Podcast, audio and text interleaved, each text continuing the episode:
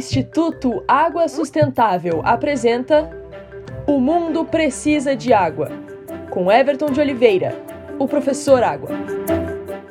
Enxugar gelo é um exemplo clássico de uma atividade inútil. Imagine então uma fila de caminhões-pipa cheios de água de São Paulo a Rio Preto, ida e volta. Essa é a quantidade de água perdida por vazamentos nas redes de abastecimento de água de São Carlos.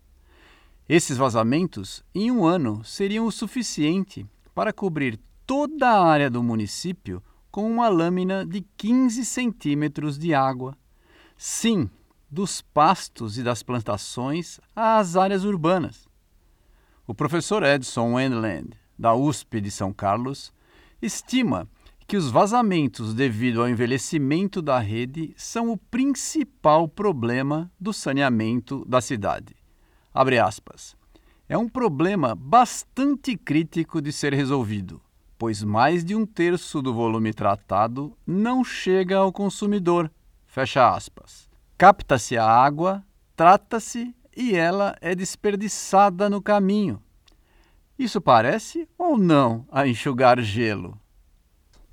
Aqui é o professor Água, do Instituto Água Sustentável, porque o mundo precisa de água.